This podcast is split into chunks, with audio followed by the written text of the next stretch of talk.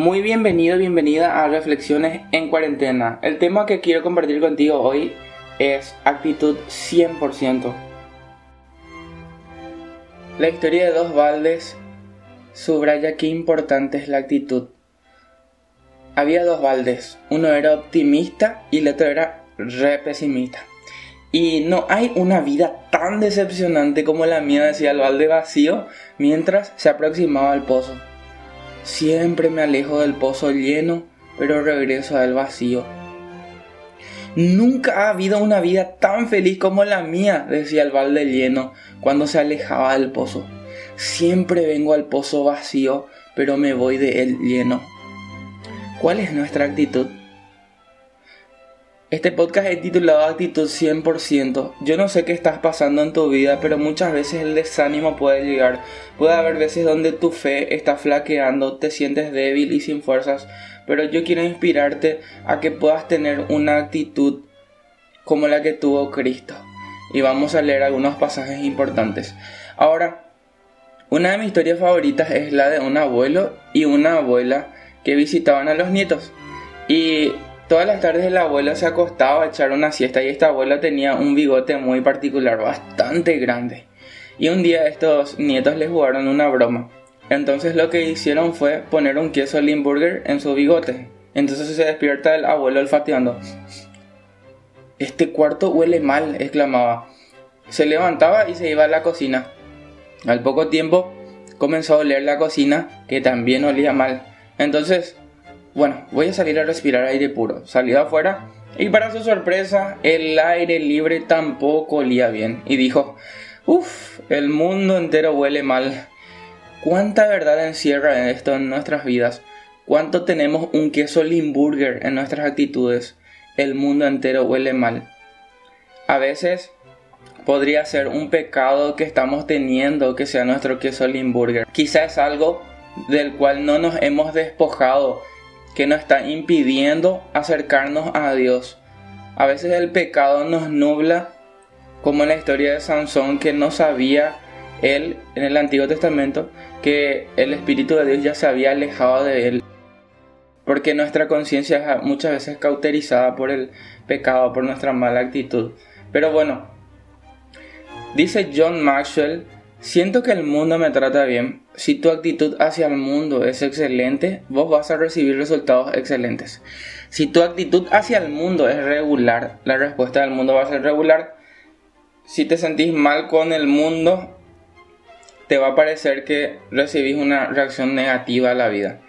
Mira a tu alrededor y comienza a analizar la conversación de la gente que vive infeliz y sin realización. Vas a oírles protestar contra una sociedad que según ellos Solamente la vida les da problemas, miseria, mala suerte. ¿Cuántas veces tenemos un círculo de personas que realmente con sus actitudes tóxicas lo único que hacen es dañar nuestro corazón? ¿No dice acaso Pablo que tenemos que tener pensamientos de bien y no de mal? Pensar en todo lo bueno, todo lo verdadero, todo lo puro, todo lo justo, en cosas buenas. ¿Acaso en eso no tenemos que enfocar nuestro pensamiento? Muchas veces esta gente del mundo también construye una cárcel de descontento con sus propias manos y a veces nosotros tendemos a querer entrar ahí. Ahora, el apóstol Pablo tenía un terrible pasado que superar. Nosotros sabemos que fue un perseguidor de la iglesia. Si bien es cierto, eh, en la Biblia no dice textualmente que él mató cristianos, pero dice que consentía en la muerte de los cristianos cuando empezaron a apedrear a Esteban. Incluso dejaban sus túnicas a los pies de Pablo y después él comenzó a perseguir a los cristianos porque era un fanático. Y en este momento, ya en su conversión, Pablo le dice a Timoteo que era el primero de los pecadores. Cuando él se había convertido, Pablo sintió un gran deseo de conocer a Cristo de una manera mayor. Él no quería tener la misma actitud, tenía un corazón regenerado. ¿Y cómo cumplió este deseo? No esperando que alguien le ayude, ni mirando hacia atrás y lamentándose por su terrible pasado. Pablo diligentemente prosiguió asido por Cristo Jesús. Su propósito le hizo declarar en Filipenses 3, 13 al 14, pero una cosa hago, olvidando ciertamente lo que queda atrás y extendiéndome a lo que está adelante. Prosigo a la meta del supremo llamamiento de Dios en Cristo Jesús. Nosotros, hermanos, querido amigo, amiga, somos individualmente responsables por la visión que tengamos de la vida. Yo no te estoy hablando aquí en un podcast positivista de que todo te va a salir bien. En la Biblia, por ejemplo, dice que nuestra visión afecta también de alguna forma nuestro presente. Todo lo que el hombre sembrare, eso también segará. Si vos estás sembrando para la carne, si estás viviendo solamente para eso y estás creando hábitos destructivos, eso vas a cosechar. Gálatas 6.7. Entonces, nuestra actitud también, la forma de encarar nuestra vida y nuestra acción hacia la vida van a determinar lo que nos sucede. Me encanta este chiste. Yo no soy muy bueno en los chistes, pero le voy a contar uno. Se dice que una vez el diablo estaba llorando frente a una iglesia así. y ahora estaba llorando. Y vienen y le preguntan, ¿qué te pasa diablo? ¿Por qué vos estás llorando? Y no da gusto ahí en la iglesia, todo el mundo me culpa. Bueno, eh, muchas veces, yo sé que es un, es un chiste, pero muchas veces nosotros tendemos a culpar todas las cosas al diablo. No digo que el diablo no tenga interferencia y no nos tiente y nos prueba y es un acusador y es un mentiroso, claro que sí. Pero el diablo no es responsable de todas nuestras decisiones. A veces nos dejamos llevar por nuestros propios deseos y a veces tomamos malas decisiones por nuestra mala actitud. La regla de oro dice, así que todas las cosas que queráis que los hombres hagan con vosotros, así también haced vosotros con ellos, porque esto es la ley y los profetas. Mateo 7:12. ¿Cuántas veces somos nosotros los que esperamos de los demás la iniciativa? ¿Por qué no sos vos el que da la iniciativa y haces eso que vos estás esperando? No se trata de eso la gracia de Dios, también la gracia inmerecida, nadie merece, pero vos tenés que dar el primer paso porque Dios dio el paso incondicional de amarte, independientemente de los errores que vas a tener en el futuro.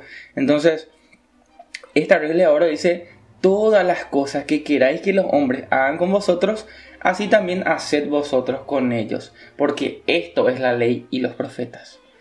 ¿Cómo tratás a los demás?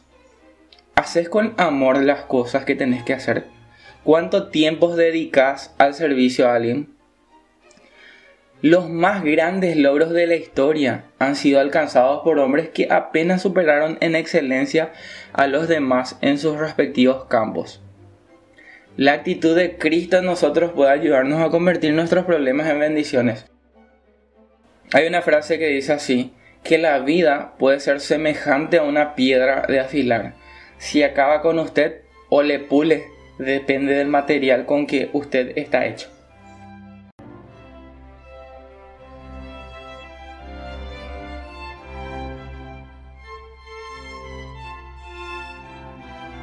¿Sabías que cuando los compañeros de escuela de Napoleón se burlaron de él por su origen de humilde y, se burlaron de él por su origen humilde y su pobreza, este se dedicó por entero a sus libros, destacándose rápidamente entre ellos en los estudios, demandó su respeto y pronto fue considerado el más brillante de la clase. Así comenzó Napoleón.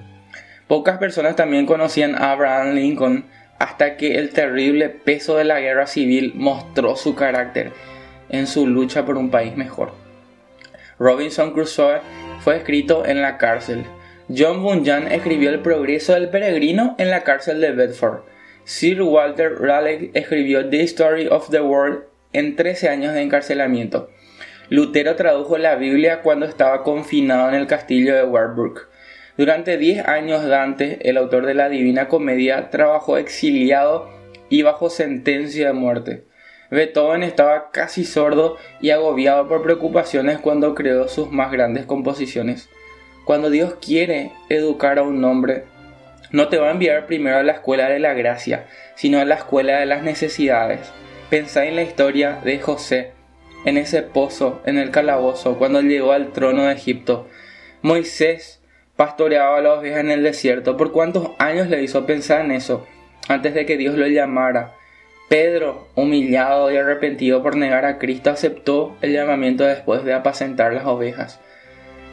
En Filipenses 2.3.8 finalmente Pablo habla de las actitudes que tenemos que poseer como cristianos. Dice, nada hagáis por contienda o por vanagloria antes bien con humildad, estimando cada uno a los demás como superiores a él mismo, no mirando cada uno por lo suyo propio, sino cada cual también por lo de los otros. Haya pues en vosotros este sentir que hubo también en Cristo Jesús, el cual, siendo en forma de Dios, no estimó el ser igual a Dios como cosa que aferrarse, sino que se despojó de sí mismo, tomando forma de siervo, hecho semejante a los hombres, y estando en la condición de hombre, se humilló a sí mismo, haciéndose obediente hasta la muerte y muerte de cruz. Te menciono algunos puntos clave de este texto. Tenés que hacer las cosas por las razones correctas sobre tus sentimientos muchas veces, como dice el versículo 3, no hacer nada por contienda o vanagloria. Analízate cuál es tu actitud. Segundo, consideras a los demás como más importantes a vos que a vos mismo. Realmente le tenés un aprecio a cada persona que está a tu alrededor. Tercero, mirar el interés de los demás, no el tuyo nomás. Cuarto, así como Cristo reconoció su condición de hijo, trata de imitar su actitud. En otra versión dice, el quinto punto, poseer la actitud de Cristo. Tengan la actitud de Cristo. No una actitud de poder nomás, de querer ser el más poderoso, sino Él se despojó de sí mismo para lograr ese poder. Demostró obediencia y cumplió el propósito de su Padre Celestial.